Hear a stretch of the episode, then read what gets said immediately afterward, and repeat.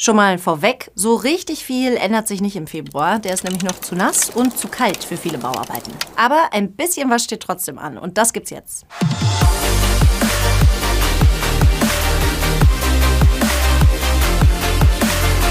Wir starten auf den Schienen. Bei der Hochbahn, da bleibt es auch im Februar bei der Sperrung auf der U2 und U4 zwischen Hammerkirche und Horner Rennbahn. Das wird bis zum 9. März so sein. Bis dahin verlieren wir da weiter bis zu 20 Minuten im Ersatzverkehr. Und dann steht noch eine Wochenendsperrung auf der U1 an.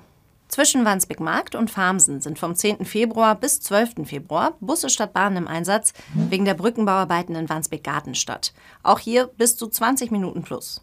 Und bei der S-Bahn, da steht im Februar eine Geschichte an. Zwischen Wedel und Rissen dauert es an allen vier Wochenenden länger als sonst. Dann sind auf der Strecke nämlich Busse statt der S1 und S11 im Einsatz. Liegt an Gleisbauarbeiten, die nicht während des laufenden Betriebs erledigt werden können.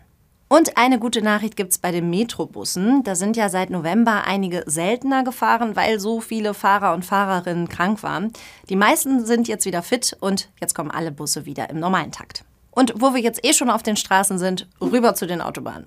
Da gibt's eine richtig gute Nachricht für alle, die auf der B73 zwischen der Landesgrenze und Stade ständig im Stau stehen. Am 3. Februar, da soll der Abschnitt der A26 zwischen Buxtehude und Neuwurmstorf freigegeben werden. Und dann geht's ab Stade parallel zur B73 fast bis an die Stadtgrenze. Ansonsten nichts Neues auf den Autobahnen, also schauen wir zum Schluss noch auf die Straßen in der Stadt. Die Ecke Deichtortunnel, Amsingstraße, Nordkanalstraße, die ist ja sowieso staugeplagt und da kommt jetzt noch was Neues dazu. Auf dem Högerdamm, da laufen mehrere Maßnahmen gleichzeitig, unter anderem von Gasnetz Hamburg und von Hamburg Wasser.